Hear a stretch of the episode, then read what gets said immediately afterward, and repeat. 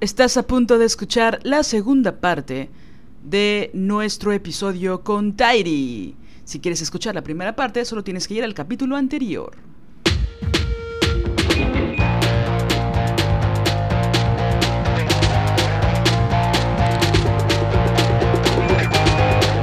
Estás escuchando Las Desobedientes, podcast feminista. Nosotras somos Marianela Villa y Liliana Papalotti. Síguenos en nuestras redes. Estamos en Twitter como arroba mxdesobedientes. En Facebook como Las Desobedientes. Y en Instagram como arroba las desobedientes. Escúchanos.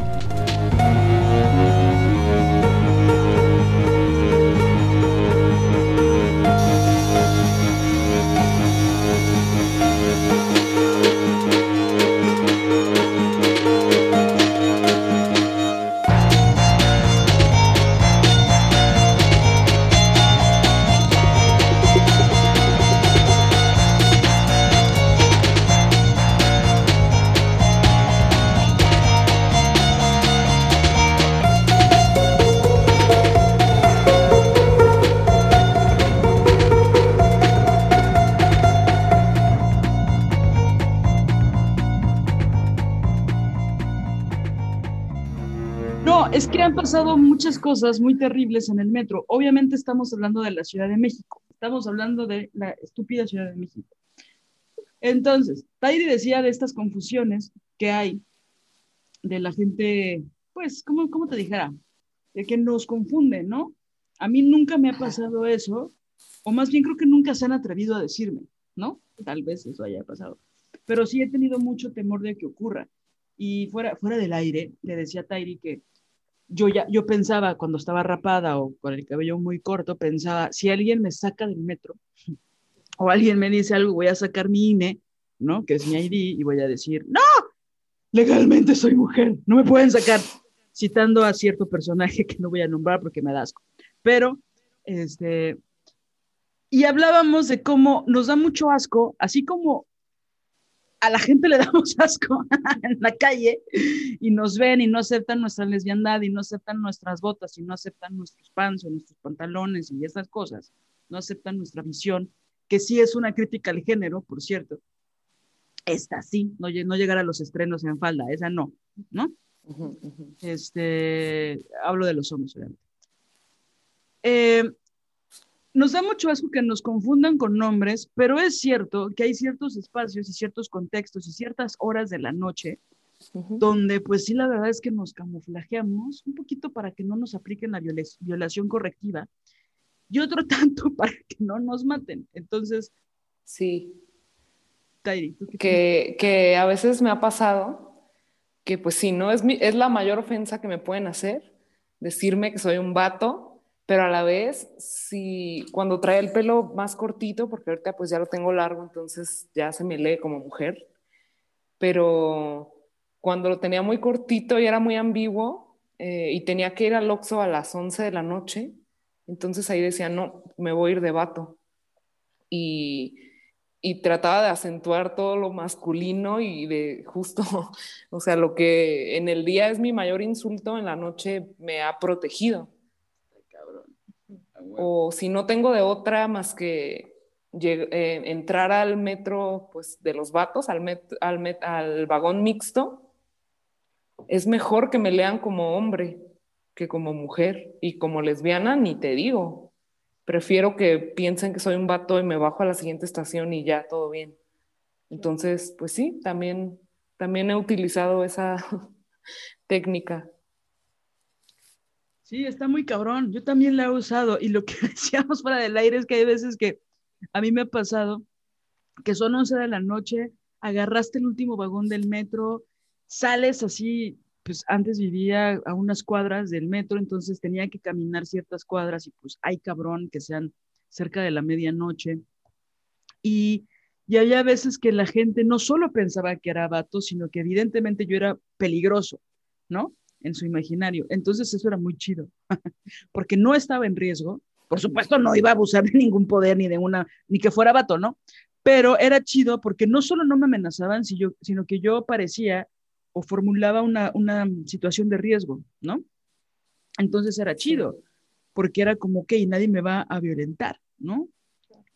Me acuerdo cuando cargaba en la mochila eh, pues sudaderas muy grandes o gorros o algo así, entonces me los tenía que quitar para entrar al vagón de mujeres y que no me dijeran, salte de ahí, vato. Pero saliéndome del metro, otra vez me tenía que hacer vato, entre mil comillas, para la agresión de allá afuera. Entonces era constantemente estar haciendo ese... Oye, pero en la escuela me lo tenía que volver a poner, no, así, siempre hay que estar tratando, ¿no? Pero si comía con mi mamá, tenía que ponerme el moño en la cabeza, pero si iba a a o sea, como que siempre lo tenemos que estar Es decir, todo el mundo tiene mil caras. La situación es que nosotras vivimos mucha violencia, que no está disfrazada, o sea, no hay eufemismo, sí hay violencia, sí hay gente que te empuja en la calle, sí hay gente que te grita de cosas, sí hay gente que te ve muy mal, sí hay gente que no te atiende, ¿no? Si hay gente que, que te insulta, si hay gente, o sea, la violencia está todos los días, no importa si es el OXO, el SAT, la inscripción en la escuela o este, entrar al vagón de mujeres. O sea, está muy cabrón. Ya no decir escribir un texto y defender una obra, no, o sea, ya no decir escribir, ya no decir actuar, ¿no? Existir. Y más en nuestra carrera que las actrices, o lo que se piensa de las actrices, tienen que ser hiperhegemónicas, casi modelos, ¿no? Y esto lo pueden, lo saben todas las actrices, pues, ¿no? Y no importa que hagas lo que hagas en tu carrera profesional, o sea, te tienes que ver muy atractiva, muy deseable dentro de la heteronorma. Entonces, ser lesbiana y actriz es complicadísimo, ¿no? O sea, a mí me ha pasado que me dicen, ¿y a qué te dedicas? Y yo, siempre para chingar, digo, soy cabaretera, ¿no? Porque pues su imaginario son ficheras y son este, la noche, ¿no? Y desnudismo y así. Y entonces ya después, depende de la persona, digo, o sea, hago teatro político en la noche, en ese momento lo hacía en un bar, ta, ta, ta, ta, ta, ta, ta. Y como que la gente dice, wow, ¿eres actriz? ¿Por qué no mides un 80, este, pesas ah. kilos y tienes el cabello rubio? Que es justamente mi antítesis, ¿no? Entonces, está cabrón, porque ser mujer lesbiana, o sea, también por eso muchas actrices lesbianas están en el closet, porque está cabrón si de por sí está cabrón salir del closet en tanto lesbiana, dentro del gremio, que es absolutamente lesbofóbico, porque aparte en nuestro gremio se piensa que las lesbianas solo están atrás, ¿no? O en la dirección, o en la iluminación, o en como estas cosas técnicas, ¿no? En estas áreas técnicas que son masculinas, ¿no? Según el patriarcado teatral, ¿no? ¿A ti cómo te ha ido como actriz en esos sentidos? Ahorita me acordé mucho de un ejercicio que hicimos ahí en la escuela, en Casa Azul, que es una pasarela de modas. En, en... Y no es chiste, ¿eh? O sea, no, no, ah, no, no, no, no, no. Estaba esperando que dijera, eh, no. O sea, sí, era curricular ese pedo. Entonces, bueno, ellos decían que era como presencia escénica, algo así, pero la realidad es que era una pasarela de modas donde teníamos que hacer un tocado y caminar en tacones las mujeres. Y había una parte de la clase que estaba destinada a eso, a enseñarnos a andar en tacones y todo eso. Entonces me acuerdo que la maestra, uy, la traía, no me la podía quitar de encima porque no podía ver a las demás Solo era como, esta lesbiana no sabe caminar en tacones y me voy encima de ella. es como de, señora, suélteme el brazo, por favor. Número uno, ¿quién le dijo que quiero salir en tacones? O sea, ¿por qué asume que se supone que era libre, ¿no? Elegir lo que tú te querías poner. ¿Por qué asume que voy a salir en tacones? Número uno. Número dos, que no es una clase para todas, o sea, ¿por qué solo se está centrando en mí? Porque asume que... Y después se, sacó un comentario, algo así como de, saca todo ese lado femenino. Ay, hasta se echó una cosa de, tienes un sabor afrocaribeño, algo así me dijo. Ay, así, no. Señora, ya, ya. O sea, pasó del hostigamiento al acoso. Sí, al del racismo a la misoginia, o sea, y obviamente en ese momento solo era incómodo, pero ahora puedo verlo con todas sus palabras. perdón, Tairi, que te interrumpa, pero ¿cómo vuelve a aparecer otra vez el tema del sexo y el género, ¿no?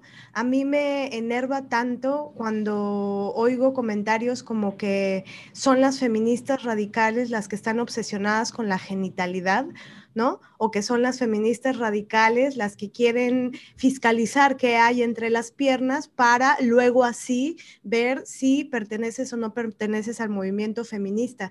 Cuando quien está obsesionado con el sexo, ¿no? Con el que naces, son los hombres que son los que articulan, ejecutan, apuntalan eh, mayoritariamente y quienes se benefician de este sistema que es el patriarcado, ¿no?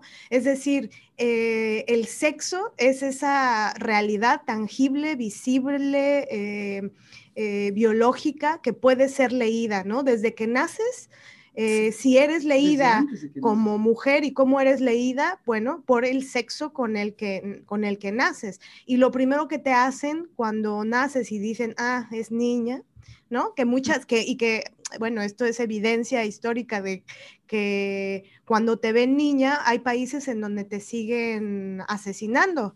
Es casi, casi es niña, va a la basura, ¿no? Eh, Ahí empieza la opresión. Sí, hay Te cortan el cordón umbilical y ya, vámonos. A poner, a perforarte, a esperar, hablar de cuando seas madre, cuando tienes un día de nacida. Exactamente. Entonces, sí es como una cosa bien de autoengaño, pretender que no nos damos cuenta quiénes son hombres y quiénes son mujeres. No sabemos, porque cada quien es lo que quiere y no me doy cuenta. Todas sabemos en el fondo quiénes son los hombres.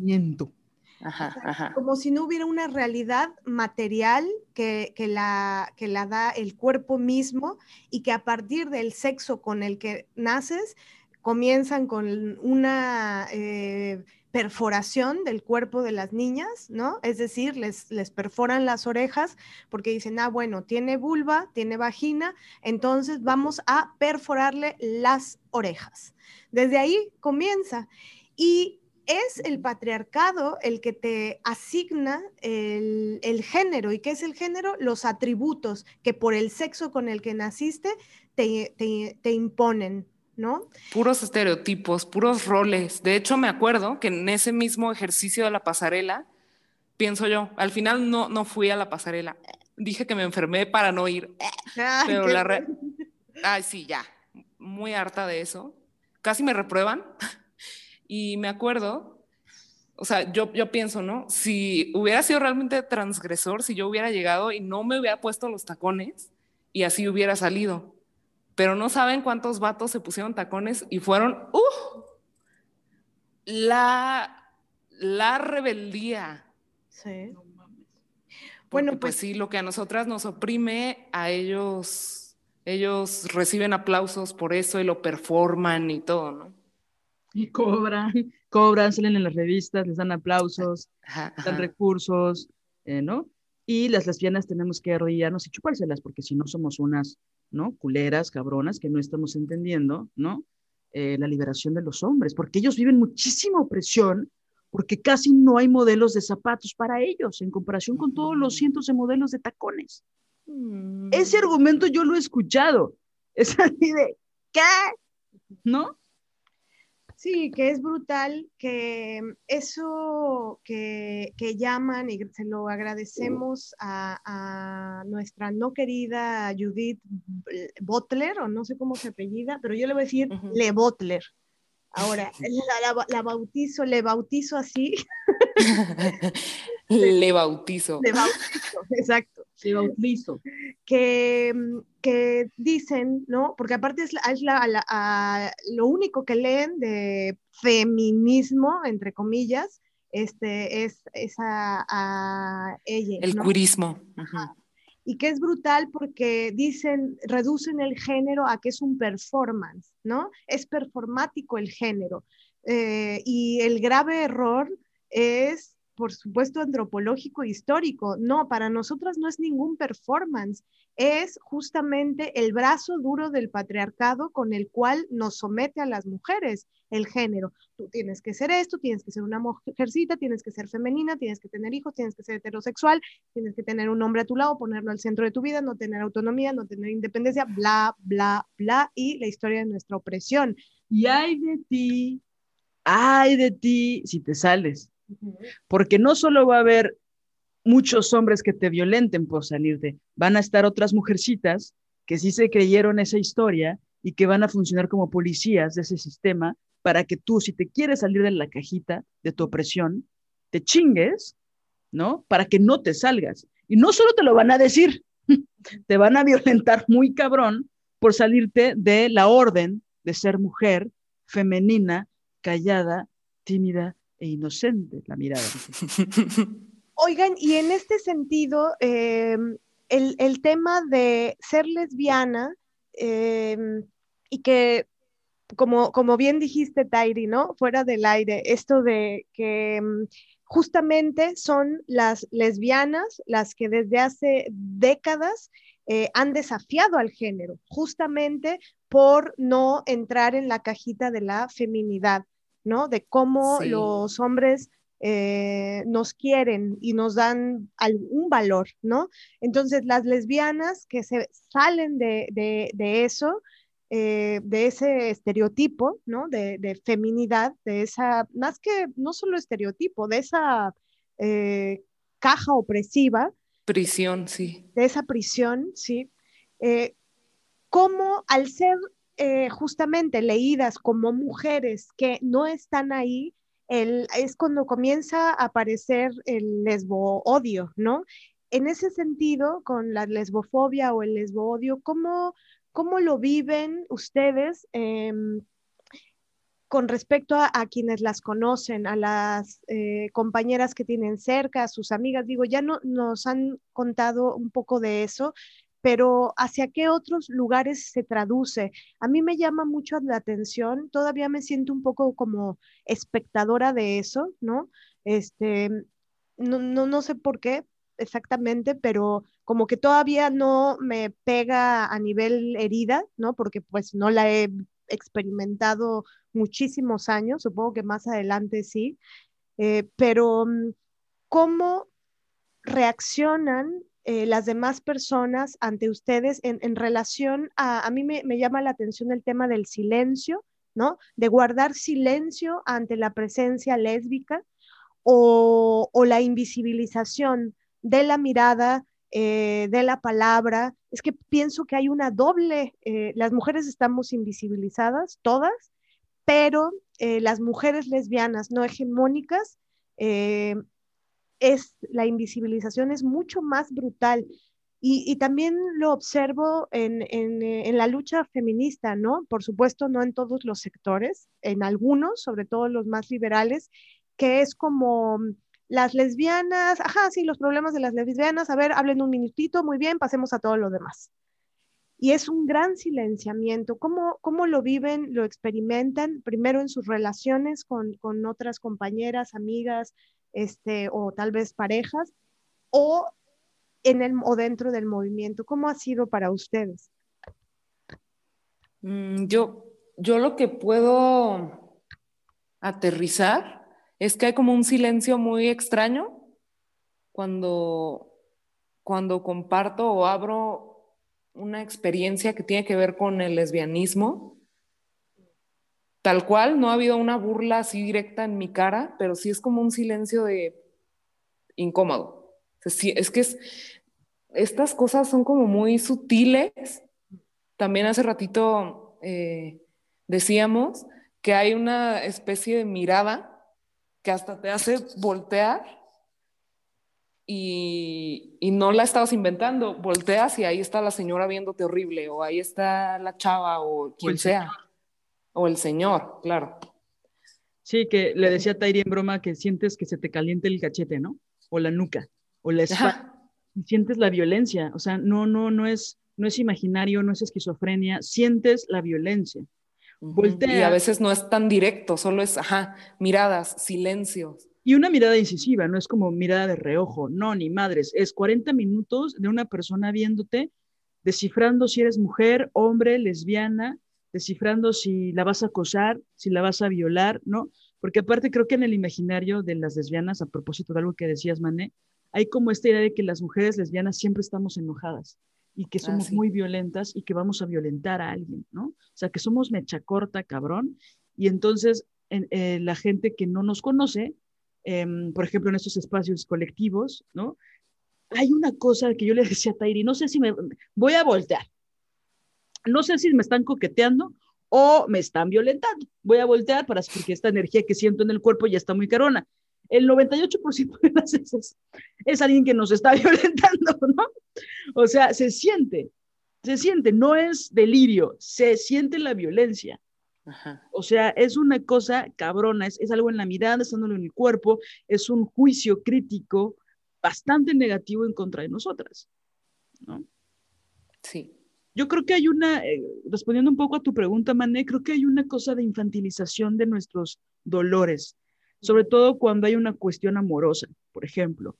Em, ¿En qué sentido? En el sentido de, como nunca nos vamos, o sea, en el imaginario, ¿no? Aunque sí se pueda, pero como nunca nos vamos a casar, ni tener hijos, ni vestir de blanco y estas cosas típicas del matrimonio heterosexual, pues pareciera que también nuestras relaciones son de chocolate, ¿no? Entonces, como no vamos a comprar una casa, uno, porque pues no tenemos dinero, porque no solo somos mujeres, sino que aparte somos dos mujeres, entonces no hay alguien que reciba el dinero del, capitalismo. O sea, somos dos mujeres que trabajamos un chingo en la mayoría de los casos, pero que no ganamos como los hombres, ¿no? A diferencia, por ejemplo, de una pareja de dos hombres este, homosexuales, que hay dos salarios chingones, ¿no? En el caso de las mujeres hay dos salarios pinches. Entonces, si tienes oportunidad de viajar o oportunidad de, oportunidad de comprarte alguna cosa, pues en realidad es poco, porque no recibes el mismo salario que los hombres, ni te mantiene ningún hombre, ¿no? Entonces, bueno, entonces en ese sentido, hay mucha infantilización, entonces pareciera que nuestros problemas no son reales, porque no tenemos un matrimonio real para el patriarcado. Entonces, no nos enamoramos de verdad, no construimos familias de verdad, ¿no? Construimos nada en absoluto porque no tenemos un nombre que legitime nuestras vidas. Entonces, un poco nuestras vidas son como de chocolate. ¿No? Claro, cuando se trata de atacar a las lesbianas, pues sí hay violencia también entre lesbianas, sí hay infidelidades entre lesbianas, sí hay toda la mierda patriarcal entre lesbianas, pero no hay cosas chidas, no hay construcción, no hay eh, relaciones profundas eh, de largo plazo. Eso es lo que piensan. Eso es lo que piensan. Por supuesto es mentira, ¿no? Yo conozco infinidad de parejas de lesbianas que llevan 20, 30, 40 años juntas y que han hecho cosas alucinantes, o sea, no solo de comprarse la casita, que sí, sino que han hecho publicaciones, arte, eh, organizaciones artísticas, o sea, es una cosa así de pum, pum, construir, construir, construir, construir, construir, de relaciones reales, ¿no? Entonces, pero como no somos el estándar, ni hay representación de nosotras, jamás se piensa que podemos lograr cosas a largo plazo o cosas muy chingonas y profundas o muy potentes porque no tenemos un hombrecito que nos diga qué hacer o cómo resolver problemas o que sea el líder o el jefe, ¿no? Que es algo que, luego las, mujeres que tienen espacios, por ejemplo, pienso en la gozadera o en espacios que tienen un bar o que tienen eh, un restaurante, cuando son mujeres dueñas, siempre el, el, proveedor, desde la Pepsi, este, el de las servilletas o el de la sal, dice, ¿dónde está el jefe? ¿No? ¿Dónde está el señor que da las órdenes? Se asume. Entonces es como, no, aquí hay mujeres, ¿no? Aquí la jefa es tal, ¿no? Diríjase a la oficina donde está la gerenta, ¿no? Entonces, creo que el problema es que como no tenemos un hombre al lado que nos mantenga o que nos diga qué hacer, que le dé sentido a nuestras vidas, léase con muchísima ironía, pues pareciera que nuestras vidas no tienen sentido, ni podemos trascender en la vida porque no hay un hombre que nos dé pues la legitimidad que la sociedad espera. Entonces es brutal porque ni hay representación, o sea, la gente ni se lo puede imaginar, porque es como, nunca he visto una película donde esto pase, ¿no? Incluso en las películas mierda, muy conocidas de Hollywood, em, donde hay una pareja estable, tal y tal, siempre una de ellas abandona la relación lésbica por irse con un hombre.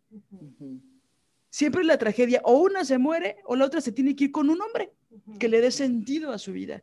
Y entonces pareciera que esa relación lésbica pues fue más un desliz que una, relación profunda, una etapa que, que, afortunadamente llegó un hombre a salvar a la lesbiana y a regresarla al buen camino del Señor. A corregirla. A corregirla, ¿no? Y pues en la realidad es otra cosa. La situación es que no hay representación. Por eso es importante que las lesbianas escribamos cosas, eh, hagamos películas, hagamos canciones acerca de lo que nos pasa. Porque es brutal, es brutal pensar que si no tenemos un hombre cerca no podemos conseguir nada. Y eso es mentira, absoluta mentira. También me, me ha pasado que con esto que decías que asumen que una es la lesbiana enojona. Entonces que de repente me vienen con, antes de debatir o siquiera platicar, viene como esta cosa de, y no vengo a pelear, ¿eh? Tranquila, como de, no te me eches encima, lesbiana enojona. Que igual está muy velado, pero, ajá, pero no creo que a un hetero le digan eso.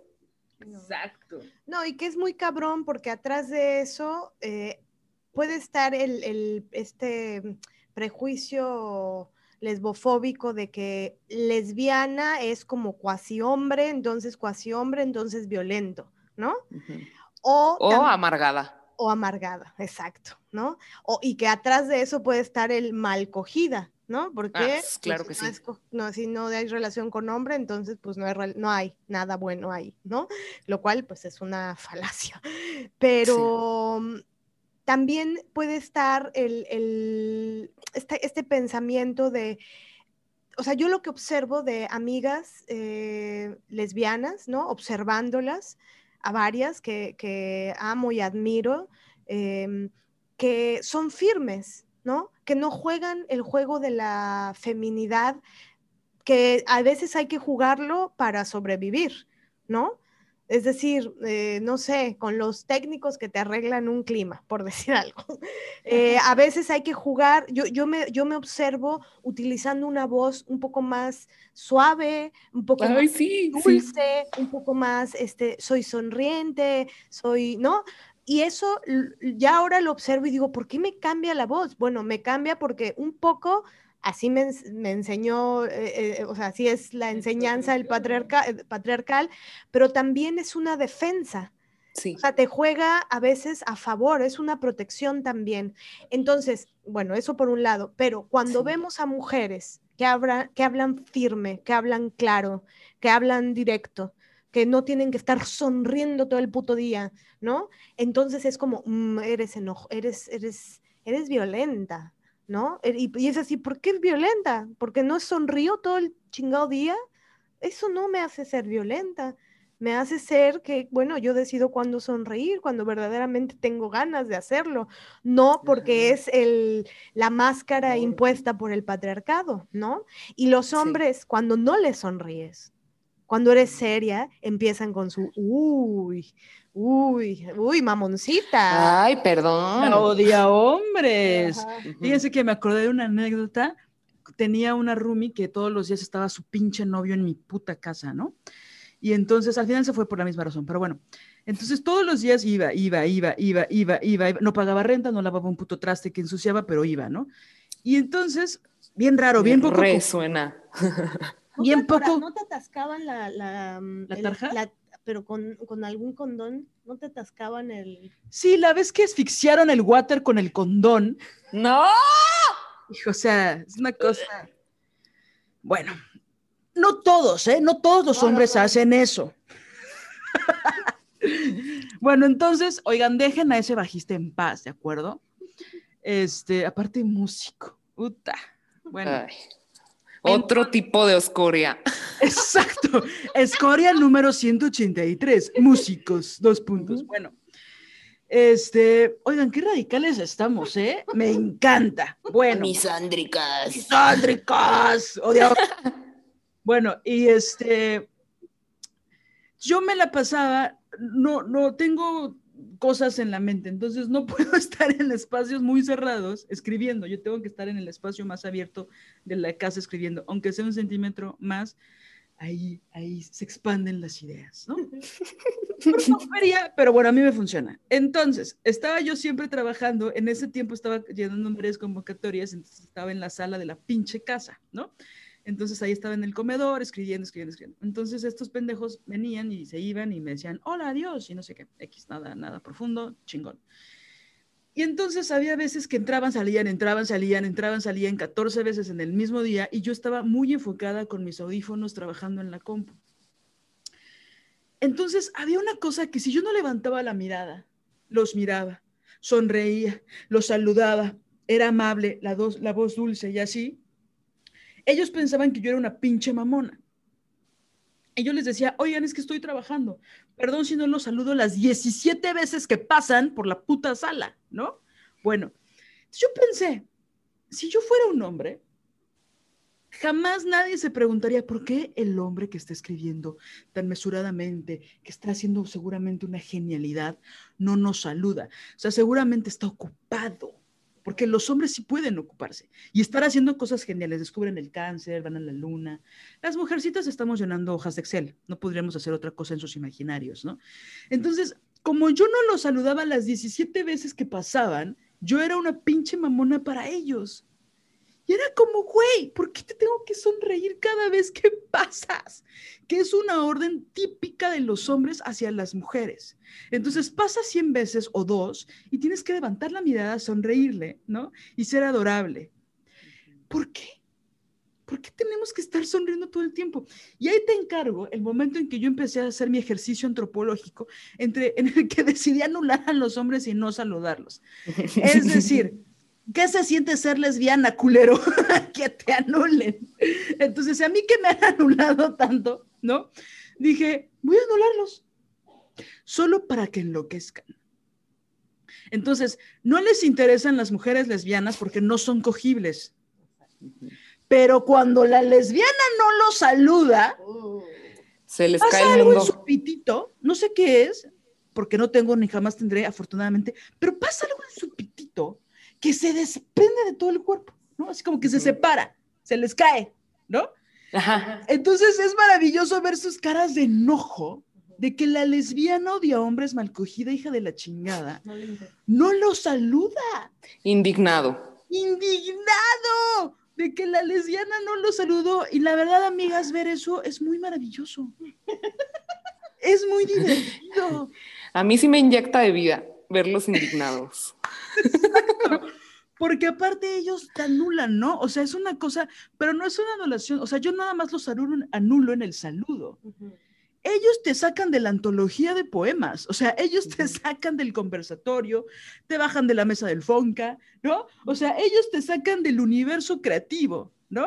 O te sacan de la tesis doctoral, o te quitan lo que tú inventaste, o se apropian de tus discursos, ¿no? O dicen en sus podcasts conclusiones que tú dijiste. Pero tú no los saludas y se les desprende el pito. Es una cosa así de, ¿qué se siente ser lesbiana, pendejo? ¿No? O sea, yo pienso eso, ¿no? Porque en serio enloquecen, en serio, háganlo un día. Va a ser muy revolucionario, tienen que estar preparadas, pero solo háganlo un día con un pendejo y no lo saluden. Y porque hay güeyes que hasta me buscan la mirada, ¿no? Hacen, hacen Ah, sí. de todo el cuerpo de aquí estoy, pendeja, ¿no? Y yo los miro y me sigo. Y, y también yo creo que eso habla de cómo nos podemos cuadrar, ¿no? Y dulcificar. Nos dulcificamos y, y por supuesto que hacemos eh, evidente que ellos están ahí y están acostumbrados a eso. Por eso una simple mirada, una simple no mirada hacia ellos los enfurece.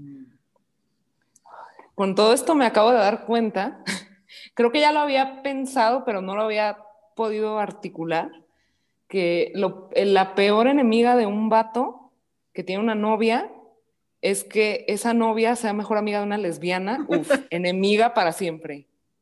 Absolutamente. Porque además, obviamente vamos a ser las amigas que les van a decir, amiga, salte de ahí, este vato está siendo abusivo, este vato...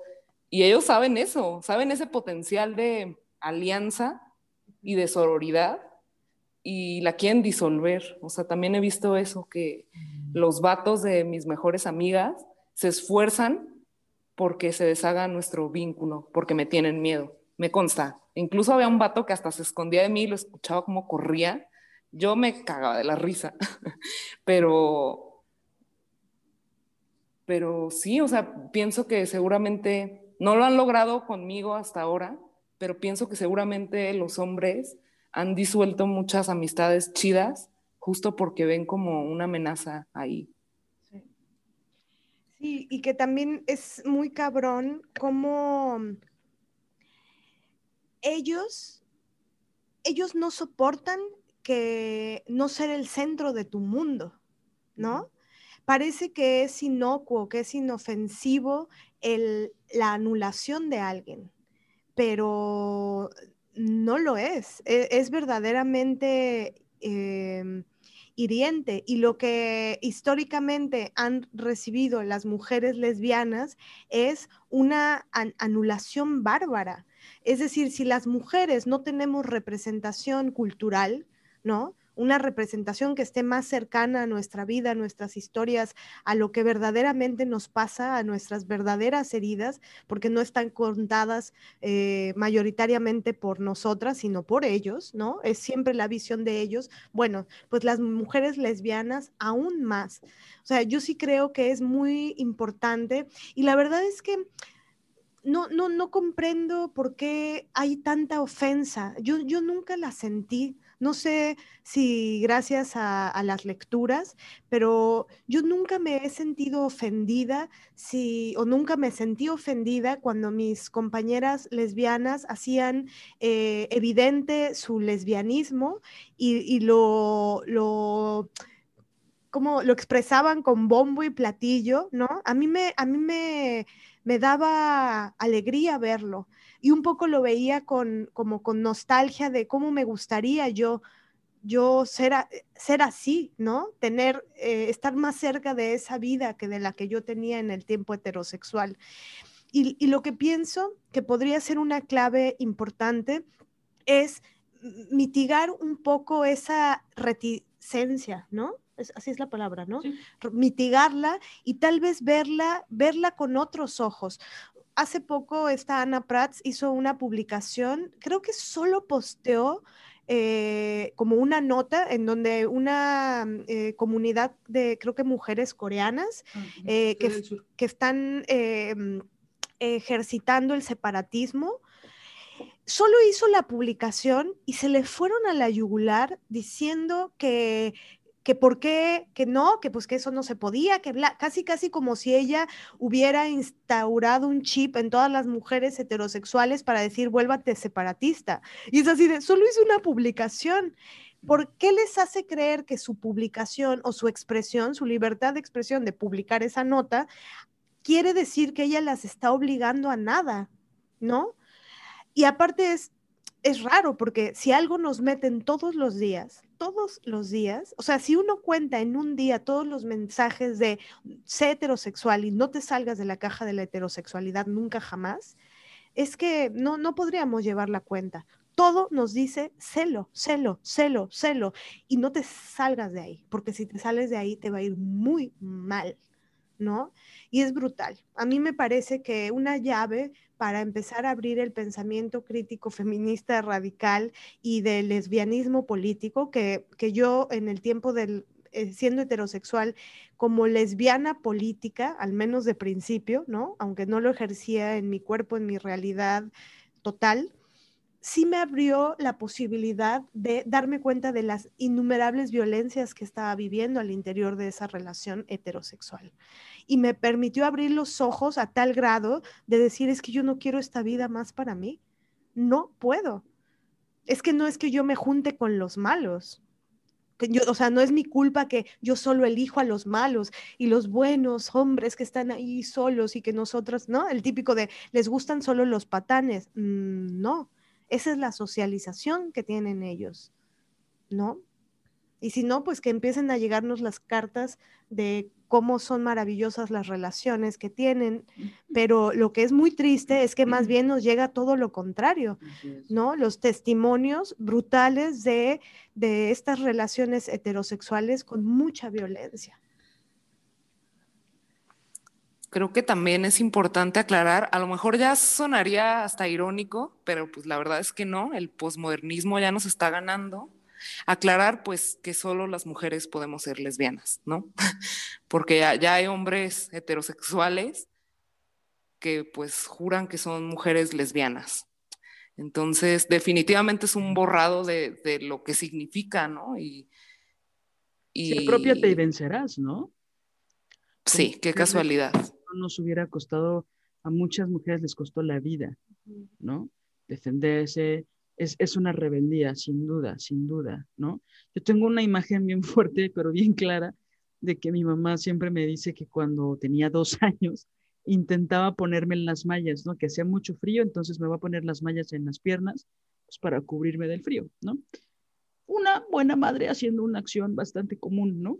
Y yo cruzaba las piernas porque no quería que me pusieran las mallas. No quería, ¿no? Y hay una cosa ahí que yo siento que es una rebeldía a la feminidad, ¿no? Así de a los dos años cruzando las piernas, ni madres, yo no quiero las, las mallas en mis piernas, a la chingada, me cruzo de piernas, no quiero eso en mi cuerpo, ¿no? O sea, pero me pienso en los dos años como esta rebeldía, o sea, ser lesbiana es rebeldía Y es muy doloroso en, las- en las mayorías de las, de las veces, por, por la discriminación, por la violencia. O sea, ni en el pinche trayecto de tu casa a tu escuela puedes tener, tener calma, porque hay alguien que te está chingando, ¿no? Ya no digamos las relaciones cercanas, familiares, de trabajo, papá, papá, papá, papá, y una misma. Pero es, es brutal salirse de la norma, o sea, y luego hay gente heterosexual, por supuesto, hombres o mujeres, que dicen, oigan, o sea, ya estamos en el siglo XXI, salir del closet, ¿qué? ¿No? Y me molesta tanto, es decir, mientras haya asesinatos de odio, salir del closet es una cosa muy fuerte, muy violenta, ¿no? Y aparte, sépanlo, que una no sale del closet eh, solo una vez en su vida. Salimos un chingo de veces. Probablemente toda nuestra maldita vida vamos a tener que estar saliendo del closet. Basta con que nos cortemos el cabello para tener que salir cada vez más veces del closet.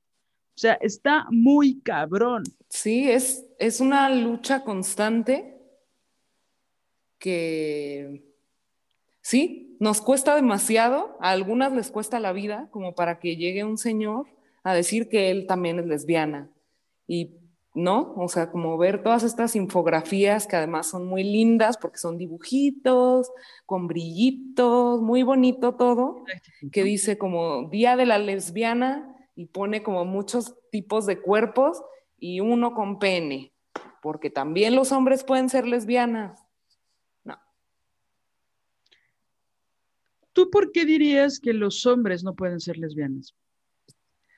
Porque ser lesbiana es una mujer que ama a otra una mujer. estúpida, pero hay gente que no, no lo alcanza a ver porque no es su realidad, no porque sea estúpida, sino porque no lo alcanza a ver porque no es su realidad, ¿no? O porque sí le parece lógico. Entonces, nada más quiero, o sea, sé que es obvio para nosotras, pero me parece importante explicarlo, ¿no? Sí, Sobre claro. todo, todo lo que hemos dicho de la lesbiandad política, ¿no? O sea, no solo Claro. es real, pero. ¿no? Pero bueno, ¿tú por qué dirías que, que un hombre no Por- puede porque son, son dos mujeres resistiendo al sistema heterosexual. Entonces, pues me regreso a la duda principal, ¿qué te hace ser mujer? ¿No? Que a mí me gusta replantearlo más bien como quiénes somos las mujeres. Hay toda una historia, la biología ya nos dice, nuestro cuerpo sexuado ya nos dice con qué roles tenemos que cumplir pero también hay toda una historia de nuestras ancestras. Entonces no es, no es una cosa de identidad, no es una cosa de... Las lesbianas no somos diversidad sexual, somos resistencia antipatriarcal. Y un hombre no puede ser una resistencia eh, antipatriarcal porque un hombre es el patriarcado. Así es. Entonces no hay cosa más violenta que un vato diciendo que es lesbiana y que por favor la validemos. Sí, porque de hecho últimamente se ha utilizado ese discurso en ciertos círculos para violentar a lesbianas, ¿no? Y decir que eh, si no coges con un hombre que se asume mujer, eres una transfóbica.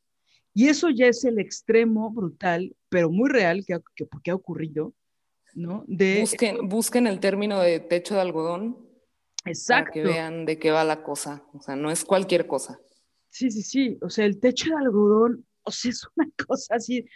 No, no hemos superado el techo de cristal, ¿no? Hablando de estos términos, porque está cabrón, porque está cabrón ser independientes económicas, avanzar en las, ¿no? En el trabajo. Porque esa es otra, ¿no? Los hombres performan la feminidad en tanto me pongo tacones y soy perra, pero nunca performan la brecha salarial. ¿Por qué será? Ni los cuidados. ¿no? Bien raro. ¿Por qué será? Bien raro. ¿Por qué será que se sienten mujeres, pero nunca cuidan a los enfermos ni a los ancianos? Sí, que, que es algo típicamente de las mujeres, perdón. Que performen el género metiendo las manos en el agua puerca de una cubeta y con las jergas. Lavando jergas, van a ver cómo se performa el género. Ahí van a ver que ya no es tan performático, ¿no? que es una realidad jodida tener las manos. ¿Dónde pones las manos? Ahí se ve el patriarcado. ¿Dónde tienes metidas las manos? ¿En dónde las pones? ¿No? Es por eso que este, este programa de RuPaul, RuPaul's Drag Race, que es de, de drag queens, es ultra, ultra misógino. Y yo antes era súper fan de eso, pues claro, estaba refundida en el mundo LGBT, misógino, de brillitos, Oye, pero donde no te las atrevas mujeres... a criticar RuPaul Ah, no. con los hombres gays. Sí, no, porque aliade hasta que te toco tu RuPaul. Muy Exacto. aliade, queer, Exacto. deconstruide hasta que tocamos a RuPaul. Hasta que tocas RuPaul. O sea, tocar RuPaul es como tocar a la Virgencita de Guadalupe en 12 de. Sí, es sí. una cosa así de RuPaul, ¿no? Aparte, él es abiertamente misógino y también abiertamente transfobo. O sea, sí hay una cosa que mucha comunidad se ha levantado. Eso sí es transfobia. Eso sí es transfobia, Que él desde su poder diga, no, aquí no acepto a trans y no sé qué. Eso sí es transfobia, porque él sí tiene el estatus de poder eliminarlos y no darles lugar, donde por supuesto que le corresponde. Ah, Claro las que, que les le exigen eso, pues es a Ahora las sí que si lesbianas a mejor. alguien le corresponde, es este pendejo. O sea, es así de. No, no, no, pero a mí me han dicho que hasta que RuPaul es arte. Ah, sí, a mí también.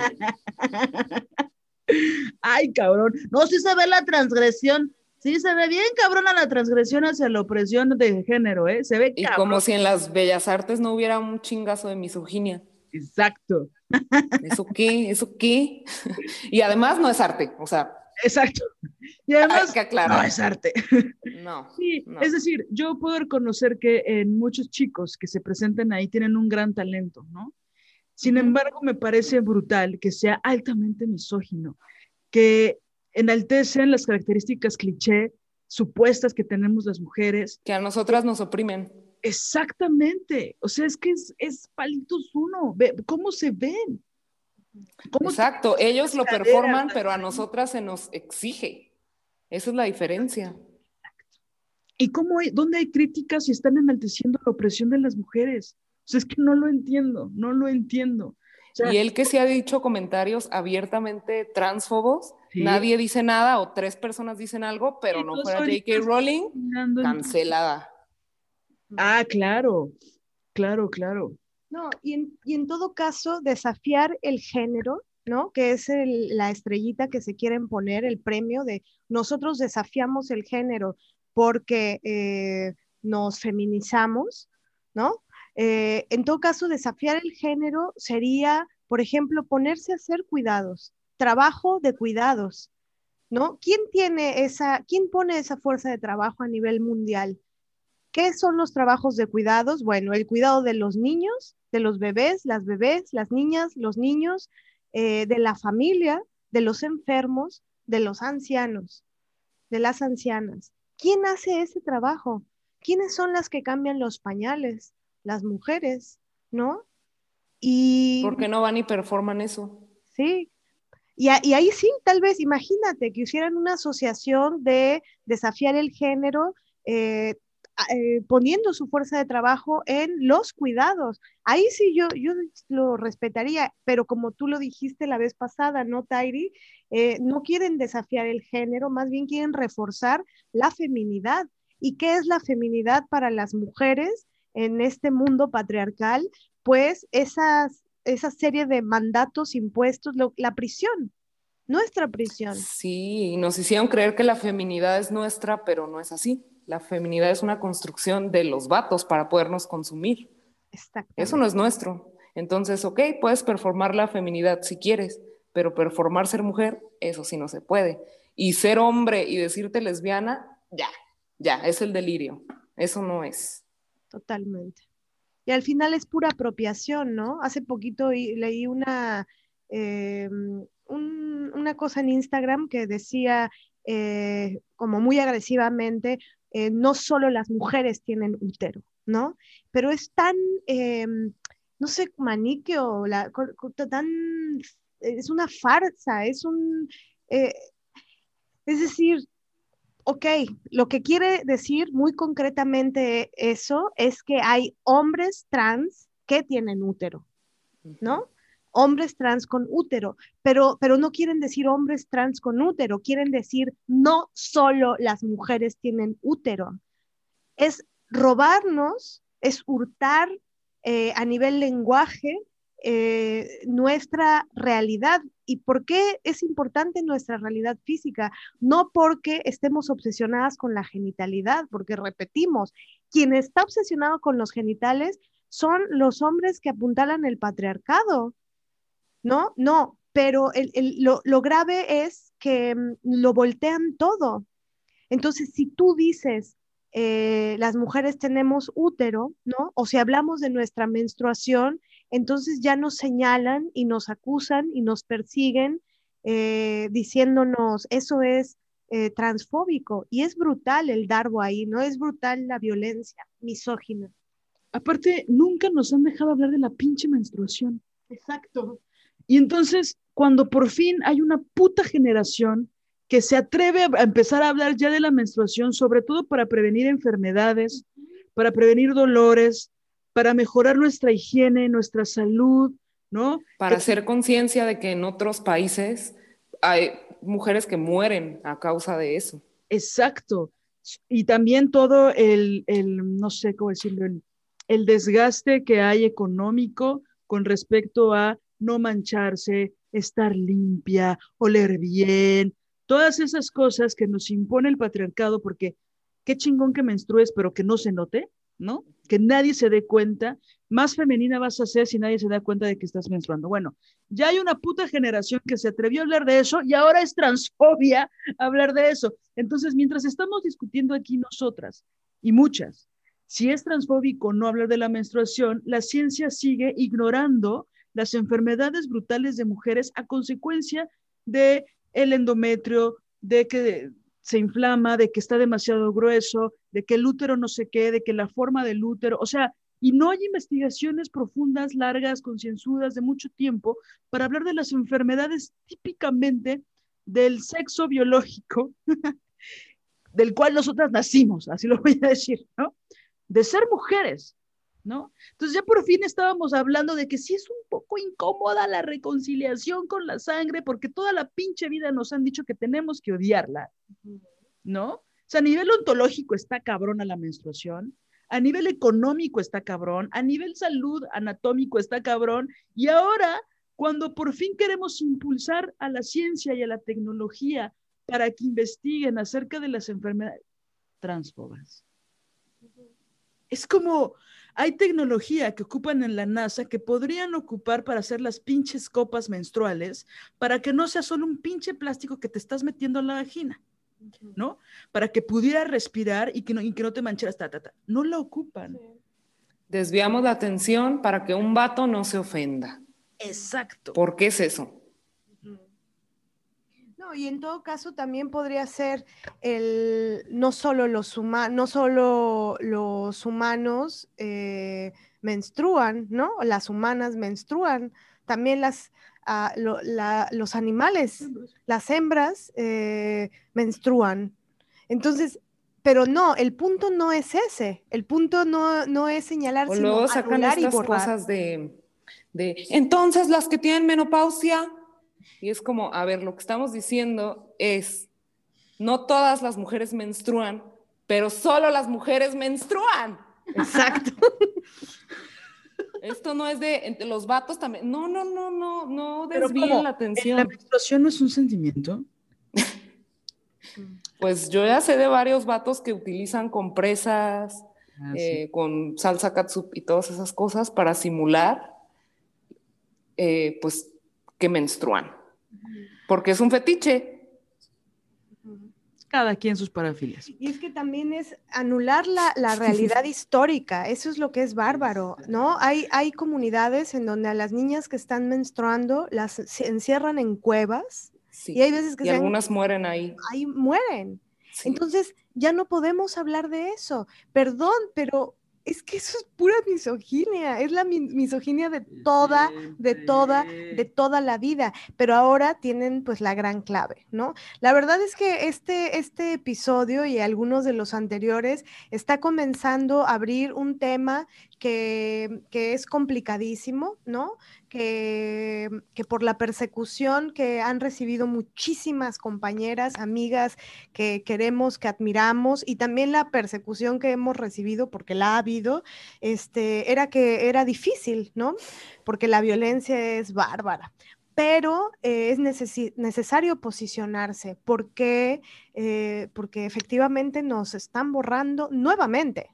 Solamente que ahora ya ni siquiera Sí, nos están borrando ahora mucho más brutal. No les basta el, el borrado real de las mujeres. ¿Cuál es ese? El que te quita la vida. 11 mujeres asesinadas todos los días. No, aparte, no puede. Entonces, a ver, si yo digo 11 mujeres asesinadas todos los días, van a decir, este, y las mujeres tal, y las otras mujeres, ¿y por qué no hablan de, no? Bueno, ¿por qué no, por qué decir mujeres es tan ofensivo?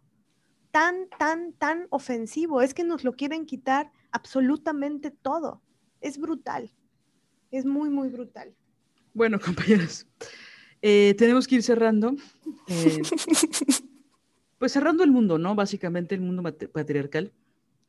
Este, creo que estamos muy enojadas ahorita y creo que vamos a despertar la Vamos a, a tomarnos de las manos. No, no es cierto, ya. Em, sí, o sea, creo que, vaya, por un lado tenemos que ir cerrando. La idea, por supuesto, es deprimirlas a las mujeres que nos están escuchando. no, la idea es que haya pensamiento crítico y conciencia. Se están diciendo muchas cosas, la mayoría de ellas son mentira. Eh, está la historia, está la antropología, está ¿no? la deuda histórica del patriarcado de las mujeres. Em, podemos llegar a conclusiones filosóficas muy profundas, pero al final del día a las que están asesinando y a las que están desapareciendo es a las mujeres. Esto, por supuesto, que no niega que las mujeres trans en la mayor parte de Latinoamérica las están, las están asesinando y son eh, crímenes de odio. No estamos compitiendo a ver quién sufre más. Las- los asesinatos a las mujeres trans existen y estamos absolutamente en contra. Punto y aparte, ¿Y quién perpet- perpetúa eso? sí, los hombres, los machines. patriarcado. Yo no conozco ninguna mujer feminista que haya asesinado a otra mujer, ¿no? Ni una mujer trans, ¿no? Que ahora están las discusiones en España de una mujer trans que golpearon en Barcelona y están culpando los discursos de las feministas radicales para eh, decir que somos las responsables de que hayan golpeado a una mujer trans en Barcelona, a pesar de que la golpearon dos tipos, hombres, cis, voy a hablar en sus términos, hombres cis. Entonces, es brutal, se están diciendo muchas cosas y para nosotras es muy importante posicionarnos. Sabemos qué significa tomar una postura en este mundo patriarcal y asumimos la responsabilidad porque estamos hasta el Padre, el Hijo y el Espíritu Santo. Hoy he estado muy religiosa, ¿han visto? Bueno, estamos hartas de el borrado de las mujeres. Estamos en contra de eso. Nosotras somos mujeres y somos lesbianas y nos cuesta muchísimo trabajo sobrevivir en un mundo que es así de violento contra nosotras. Y no vamos a torcer el brazo, ni vamos a hacer una simulación de feminismo, ni vamos a hacer como que se nos pasa este, toda la teoría queer y que no la vemos, porque también leemos de teoría queer para conocerla y cuestionarla. Estamos en contra de todo lo que dice y escribe Judith Butler. O sea, de ahí para el real, amigas. O sea, y por Yo solo quiero decir que si mañana mi violador se, se identifica como mujer, yo no le voy a decir ella. Exacto. Sí, está cabrón. O sea, es que para allá estamos yendo. Y no, no, no, no tiene que pasar mucho tiempo para que eso ocurra. Y los abogados están ocupando ya esos recursos legales para justificar y quitar las condenas a los hombres violadores que defienden. Por decir uno, aunque también ya lo están haciendo a favor de los feminicidas. Y está cabrón, está muy cabrón porque, bueno, las, las penas que le dan a los feminicidas son tan pocas que utilizar los recursos de la teoría queer para justificarlo también está muy cabrón. Entonces, como se están diciendo tantas cosas y muchas están tan llenas de ignorancia a propósito, porque está cabrón que en menos de dos años una teoría absolutamente eh, feminicida y misógina ahora se ponga la máscara de, los derechos pro, pro, pro trans y resulta que es misoginia absoluta, que el común denominador es las mujeres que piensan, las mujeres que cuestionan, son unas pendejas y son unas transfobas y hay que eliminarlas y hay que golpearlas y hay que desaparecerlas. Estamos en contra de eso. Sí, y para prueba pueden visitar una página que se llama, es, bueno, eh, creo. Eh, van a tener que tener cuidado al leerlo porque es una violencia feminicida la que, la que se ve ahí y ahí se puede una documentar muy bien de, de, las, de las atrocidades y que en verdad hay que tener cuidado con utilizar eh, ciertas palabras como la de TERF, porque para nosotras, las feministas radicales, TERF es un insulto y es un modo de propagar discursos de odio, eh, propagar la persecución de mujeres feministas. Es brutal ese término. Hay que estudiar. No, yo eso es lo que pienso. Hay que ponernos a estudiar, hay que ponernos a leer y hay que tener mucho cuidado porque acusar a alguien de eh, transfobia, ¿no? o sí, de ser transodiante, es, es una acusación gravísima, gravísima. Yo pienso que, verdaderamente es triste porque incluso quienes deciden destransicionar, ¿no? Em, le llaman eh, trash como eh, basura, ajá, basura, trans. Traidores, ajá. Le llaman basura trans. Entonces, también las eh, mujeres trans y hombres trans que deciden en su camino destransicionar están recibiendo una misoginia y una em, persecución eh, bárbara. De hecho, las mujeres que decidieron de transicionar lo hicieron porque conocieron el feminismo. Eso tienen en común. Entonces, pues ahí ustedes investiguenle para que vean que no es una cosa de que nosotras nos ponemos celosas o pendejadas. Y hay em, mujeres lesbianas que pensaban que eran hombres trans, ¿no? En este afán de pertenencia, en esta pues locura, en esta violencia, y después se dieron cuenta, por muchas, por el feminismo, que son mujeres lesbianas. Y Yo llegué a considerarlo, la verdad. Llegó un punto la verdad, muy poquito después es que conocí el feminismo, pero por supuesto que pasé por ahí. Yo dije, claro, soy un hombre trans. Pero, sí. Pero ¿por qué te diste cuenta que no? Porque se supone, según esta cosa, pues sí, la teoría queer dice que si no te identificas, porque el género es una identidad, ¿no? Entonces, si no te identificas con ser femenina, incluso hay cosas como de niños que a, los que sus padres han transicionado, porque el niño jugaba con muñecas, porque la niña jugaba con fútbol. Misoginia rancia y estereotipos rancios de toda la vida. Entonces, cuando una mujer que no conoce el feminismo empieza a decir, claro, es que yo no me identifico con los tacones, yo no me identifico con el maquillaje, pues y también con la lesbofobia, ¿no? Porque es, sería mejor asumirme como un vato trans heterosexual a decir que soy lesbiana. Y ni hablar de queer. Soy queer. Ahí queda la interpretación. la teoría queer está más cerca de la Iglesia Católica, Apostólica y Romana que de una teoría progre, ¿no? De evolución. Ah, pero las radicales somos las, las conservadoras, según ellos. De panistas no nos bajan. Ay, qué asco. Bueno, amigas, hemos llegado al Pero bueno. de este episodio lésbico de feminismo radical. Eh, quiero agradecerles su participación. No, ya. Este, pues cada vez No, pero yo sí, yo sí les quiero agradecer por la invitación. Las admiro mucho y siempre escucho el podcast y me encanta. Y creo que lo que hacen es muy valioso y han ayudado a, nos han ayudado a muchas mujeres Y solo les quiero decir a las que escuchan esto que investiguen acerca del lesbofeminismo y de feminismo radical y a lesbianense. A lesbianate. Muchas gracias. Te queremos, te admiramos muchísimo. Las amo te amamos y queremos eh, verdaderamente con, con, este episodio decirles que lo que buscamos es un, es un mundo más justo para las niñas y para las mujeres. Lo que buscamos y lo que queremos es que ya no haya feminicidios, ¿no? Ya no queremos tanta barbarie contra nosotras.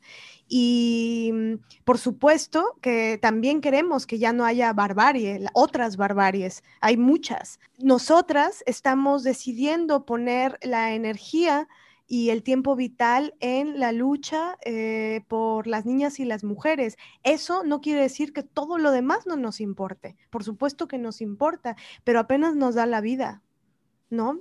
Entonces, eso y estudiar, hay que ponernos a estudiar y este es uno de los primeros episodios en donde un poco, pues sí, abrimos la, la ponemos el posicionamiento en la, en la mesa porque no vamos a permitir que nos sigan silenciando y que nos callen con sus persecuciones. No vamos a permitir que nos persigan y que nos hostiguen. No lo vamos a permitir y no nos vamos a callar.